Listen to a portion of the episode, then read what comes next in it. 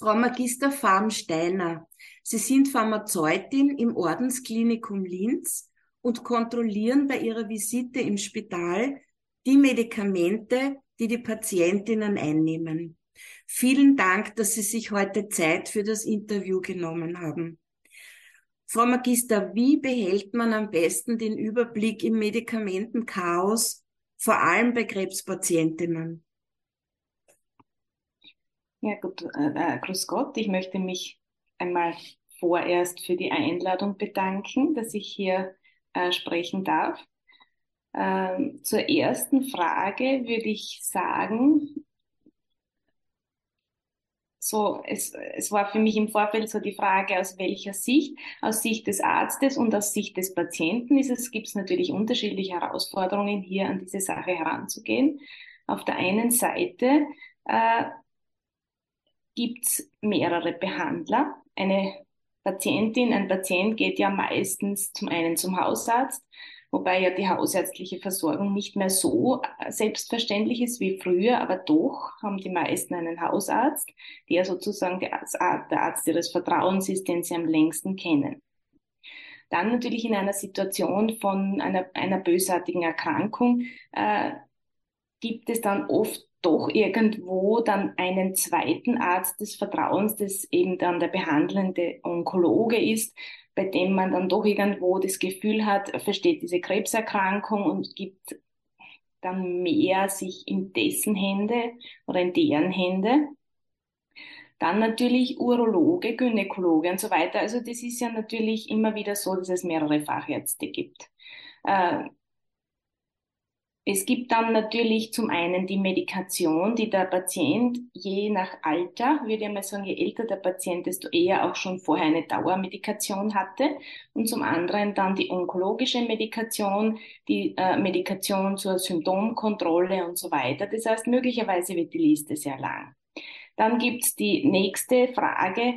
Äh, viele kennen das, jemand bekommt die Diagnose Krebs. Natürlich ist es ein Schock für, auch für das Umfeld. Dann gibt's viele Angehörige, Freunde, Nachbarn, die dann sagen, mein Gott, nimm doch das und probier doch das. Also es kommen dann auch noch andere, oft frei verkäufliche Arzneimittel dazu oder einfach Tipps oder Tees und so weiter, die nicht so vor der Hand als Arzneimittel wahrgenommen werden. Und hier den Überblick zu behalten, würde ich einmal sagen, ist grundsätzlich eine Herausforderung, denn zum einen äh, weiß dann oft der behandelnde Arzt nicht, welche äh, Medikamente vielleicht der Patient, die Patientin von anderen Ärzten bekommen hat oder was sie sich noch selber kauft. Das heißt, hier ist der Appell an die Patienten ganz wichtig, hier wirklich auf die Frage, was nehmen Sie denn ein, gerade im Krankenhaus eben, wo oft einmal alles wieder mal zusammenläuft, äh, auch dann genau zu überlegen, was habe ich denn da zu Hause, vielleicht irgendein Vitaminpräparat auch nicht zu vergessen, hier in dieser Liste anzugeben, einfach damit diese Listen dann vollständig sind, damit der Arzt auch weiß, aha, meine Patientin, mein Patient nimmt dieses oder jenes Präparat oder äh, macht da eine Saftkur, eine Teekur und so weiter. Also auch diese Dinge sind wichtig zu erwähnen. Und das ist natürlich Verantwortung des Patienten zum einen, aber auch des Arztes, weil oft vielleicht auch wichtig ist, die Fragen richtig zu stellen. Mhm. Deshalb auch Appell an die Ärzte, äh, nicht nur fragen, welche Medikamente, denn jetzt der Schachtelhalm-Tee oder irgendwas wird vielleicht für den Patienten nicht so als Medikament wahrgenommen, sondern auch Gibt es noch andere Maßnahmen, die Sie jetzt ergreifen, nachdem Sie diese Erkrankung haben? Haben Sie irgendwas probiert? Haben Sie was gelesen und so weiter? Damit man möglichst hier auch äh, das Gesamtwissen oder Gesamtliste da auch zusammenbringt. Mhm. Das wäre, glaube ich, wichtig. Natürlich dann diese Liste zu ordnen oder zu überlegen, das ist dann der nächste Schritt. Ja, ja, und jetzt kommt noch dazu, dass viele Medikamente nicht lieferbar sind und Generika äh, statt den Originalpräparaten zum Teil ausgegeben werden. Ich glaube, da ist es wieder ganz besonders wichtig, sich die Dinge auch ganz genau aufzuschreiben als Patient, dass man vielleicht mit einer Liste mit allen äh, Dingen, die man schon zu Papier gebracht hat, auch zu, ihr, zu den Ärzten geht. Genau, hier spielt ja. natürlich auch der Apotheker eine große Rolle, denn äh, die, die anderen Präparate, die Veränderungen äh, kommen ja dann in der Apotheke. Man geht mit dem Rezept hin, bekommt etwas anderes. Das heißt, der Apotheker klärt dann auf, wissen Sie, dieses oder jenes ist nicht lieferbar. Manchmal kommt es ja sogar zu der Notwendigkeit, einen Wirkstoff umzustellen, weil es mhm. komplett den Wirkstoff nicht gibt. Wir kämpfen mit diesen Engpässen seit Jahren. Also das ist nicht nicht wirklich Corona-bedingt, sondern da gibt's andere Faktoren, die wahrscheinlich eine deutlich größere Rolle spielen. Und da ist auch ganz wichtig immer irgendwo so, und deswegen äh, dieser Anspruch auf Vollständigkeit, irgendwo eine Liste zu haben oder zu führen, das kann auch sein, dass Sie äh, den Apotheker bitten, den Arzt bitten, etwas einmal auszudrucken, ja. damit man weiß, okay, am Tag so und so mit Datum versehen hatte ich folgende Medikamente und auch da den Wirkstoffnamen einzufügen, denn dann wird es übersichtlicher. Ja, das ist sehr wichtig. Äh, Frau Magister, in der Betreuung von onkologischen Patientinnen gilt es ja, wie Sie schon gesagt haben, nicht nur Wechselwirkungen zwischen Arzneimitteln zu beachten, sondern auch jene von Medikamenten in Verbindung mit Nahrungsmitteln, Getränken und Nahrungsergänzungsmitteln. Was sind klassische Lebensmittel, äh, Arzneimittelwechselwirkungen und wodurch kommen sie zustande?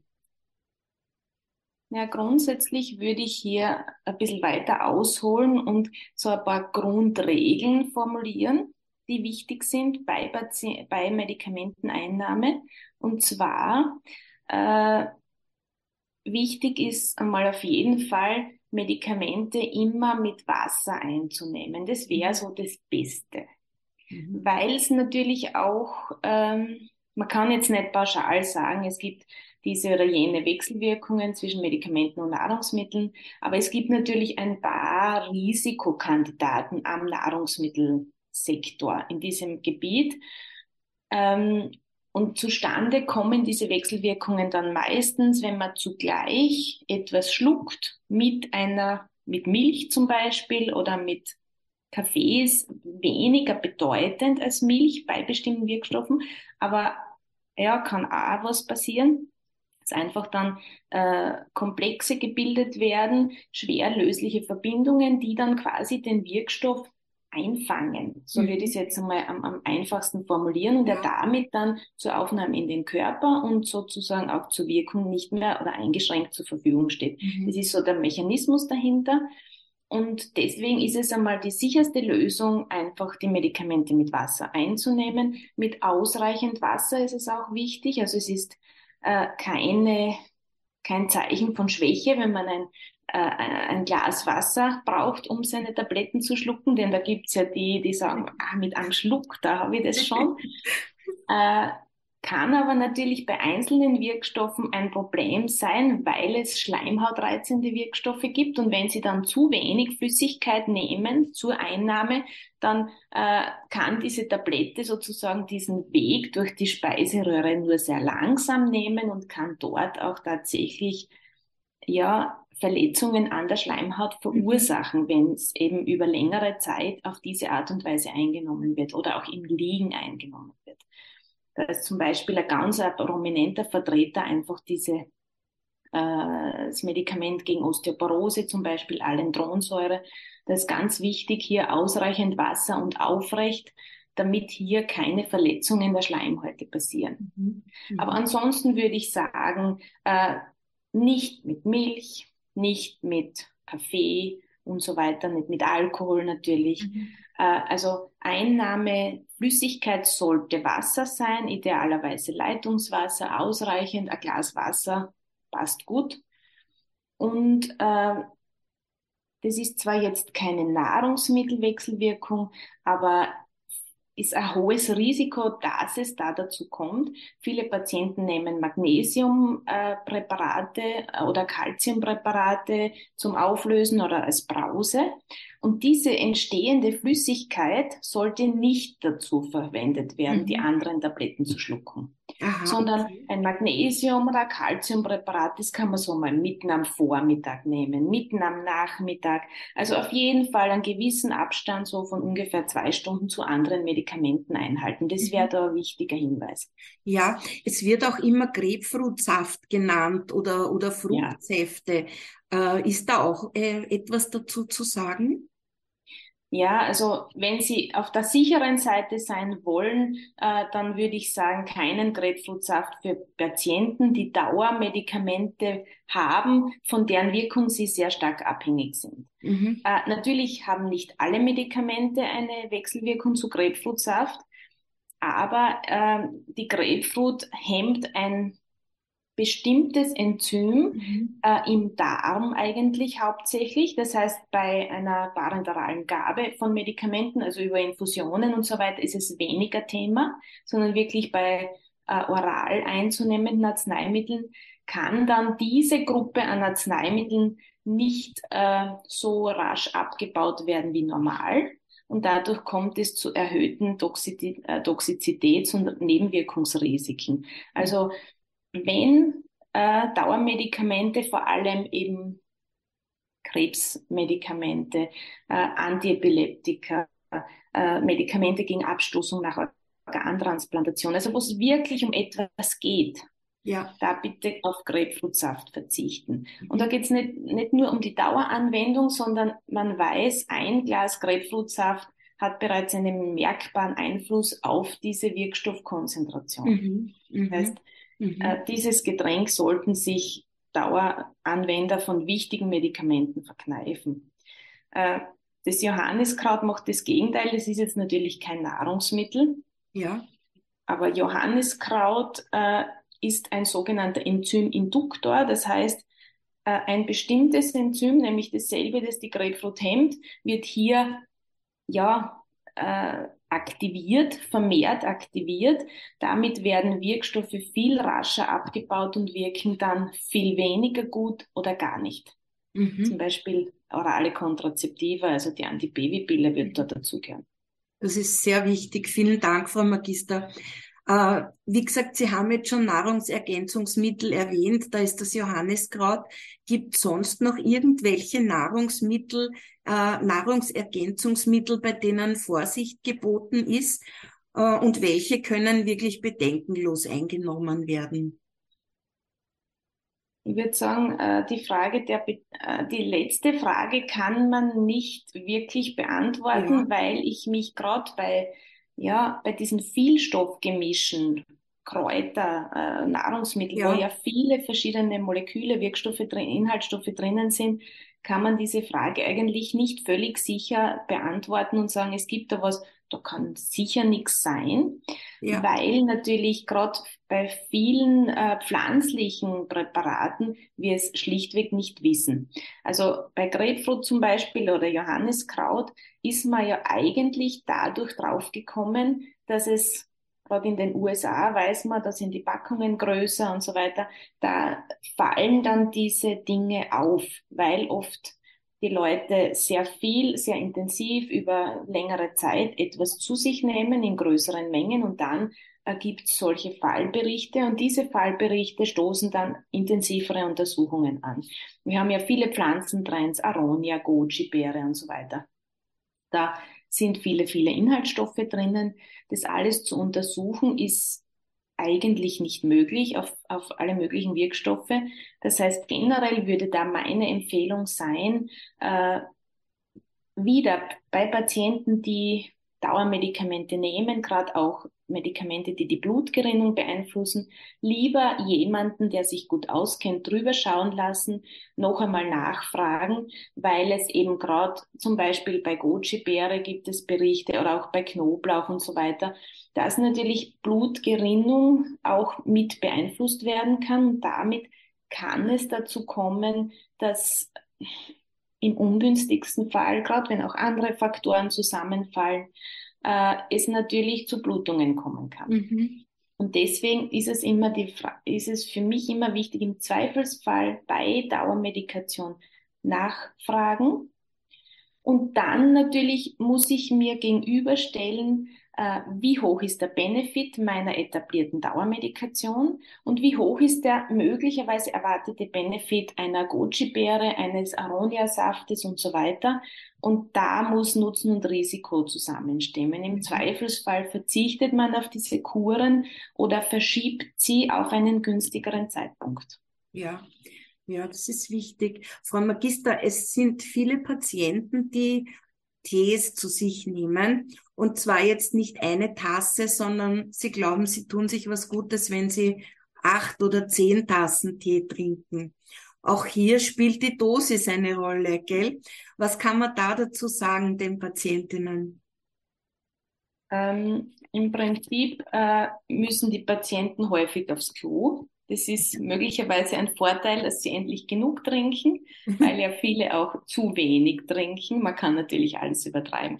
Ich würde sagen, es kommt darauf an, auch hier wieder, um welchen Tee handelt es sich. Beim grünen Tee zum Beispiel, wo er mal sozusagen ein bisschen so in den Medien auch war, er würde Krebswachstum hemmen, äh, muss man natürlich beachten, dass der auch koffeinhaltig ist. Also äh, wenn jemand jetzt da empfindlich ist und dann vielleicht wegen am grünen Tee dann schlecht schlafen kann, dann ist diese Sache an sich kontraproduktiv.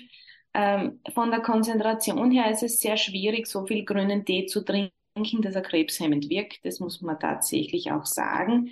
Natürlich gibt es dann verschiedene Firmen, die auch ja, einschlägig bekannt sind, wo es so sehr hochkonzentrierte Pflanzenextraktkapseln gibt die natürlich wechselwirkungsrisikotechnisch und auch ansonsten schon ein bisschen äh, kritisch zu beurteilen sind. Also auch da wieder unbedingt nicht von diversen Firmen Pflanzen- und, und Obst- und Gemüsekapseln bestellen, kritiklos einnehmen, sondern auch da nachfragen, weil natürlich da Mengen drin sind, die man normalerweise über den Tag verteilt nicht essen kann. Mhm.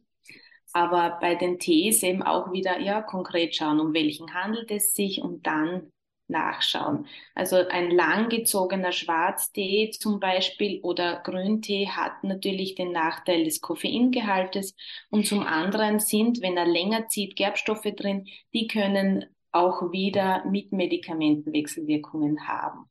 Mhm. Also wieder individuell anschauen, bei welchen Patienten nimmt es sonst etwas ein. Wenn nicht, ist es wahrscheinlich relativ unbedenklich.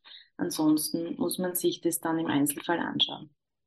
Vielen Dank, Frau Magister. Mir fällt jetzt nur mehr ein, ein, ein Satz vielleicht, der auch immer wieder wichtig ist zu erwähnen dass die Medikamente, die verschrieben werden, auch verantwortungsvoll eingenommen werden. Also dass, dass man nicht eigenmächtig mit einem Medikament aufhört oder vielleicht glaubt, wenn ich ein halbes mehr nehme, dann tut's mir besser, sondern ganz genau sich an die vorgeschriebene Dosierung zu halten. Äh, da werden Sie sicher auch Erfahrung haben damit. Das denke ich, muss man immer wieder dazu sagen, wie wichtig das ist, sich ganz genau an das zu halten, was der Arzt äh, verschreibt. Genau, ja, das ist äh, zum einen natürlich der Arzt in die Pflicht zu nehmen, auch der Apotheker, äh, den Patienten auch zu erklären, warum. Ja. Es gibt ja, es gibt wenige Medikamente, wo es wirklich heikel ist. Aber bei denen natürlich ist es umso wichtiger, dass die Einnahmevorschriften so exakt wie möglich eingehalten werden. Äh, da ist es auch manchmal gerade bei komplexeren Schemata wichtig, mit dem Patienten gemeinsam zu überlegen, wenn Sie sich überlegen, ja, nüchtern oder frühestens vier Stunden nach einer Mahlzeit, äh, auch mit einem Patienten dann zu überlegen, wie ist mein Tagesablauf? Und wo passt diese Medikamenteneinnahme so hinein, dass ich das dauerhaft auch durchhalten kann. Mhm. Denn es ist ein Unterschied, ob es ein Pensionist ist, der gern lang schlaft oder jemand, der äh, in die Föst äh, in der Schicht arbeitet von 6 Uhr bis 14 Uhr. Also da muss auch wirklich nicht nur einfach Standardprozedur gefahren werden, sondern man muss sich mit dem Patienten gemeinsam überlegen, wie schaffe ich das auf Dauer und dann natürlich ganz wichtig dieses offene, vertrauensvolle äh, Verhältnis zwischen Arzt und Patient, zwischen Apotheker und Patient, dass der Patient sich auch traut zu sagen, wenn irgendetwas nicht so funktioniert, wenn ich sage, ich kann das nicht einhalten oder mir ist dann immer schlecht oder so, damit nicht das passiert, dass der Patient dann einfach irgendetwas macht, verändert und es sich nicht zu sagen traut. Das ist ein ganz entscheidender Punkt, auch für Nahrungsergänzungen und so weiter. Äh, Menschen haben das Bedürfnis, auch selber mitzugestalten, auch eine gewisse Autonomie zu haben. Und wenn man ihnen das dann nicht lässt, dann machen sie es heimlich. Und das ist eigentlich das Hauptproblem, das vermieden werden sollte. Denn wenn dann ein Problem auftritt und ich als Arzt oder Apotheker nicht weiß, was der Patient wirklich macht, ist es viel schwieriger herauszufinden, wo da das Problem liegt. Mhm. Ich kann mich jetzt nur mehr ganz, ganz herzlich bei Ihnen bedanken, Frau Magister, für dieses wirklich schöne, informative Interview. Und ich wünsche Ihnen noch einen wunderschönen Tag. Herzlichen Dank. Vielen Dank noch einmal für die Einladung. Danke. Auf Wiedersehen. Wiedersehen.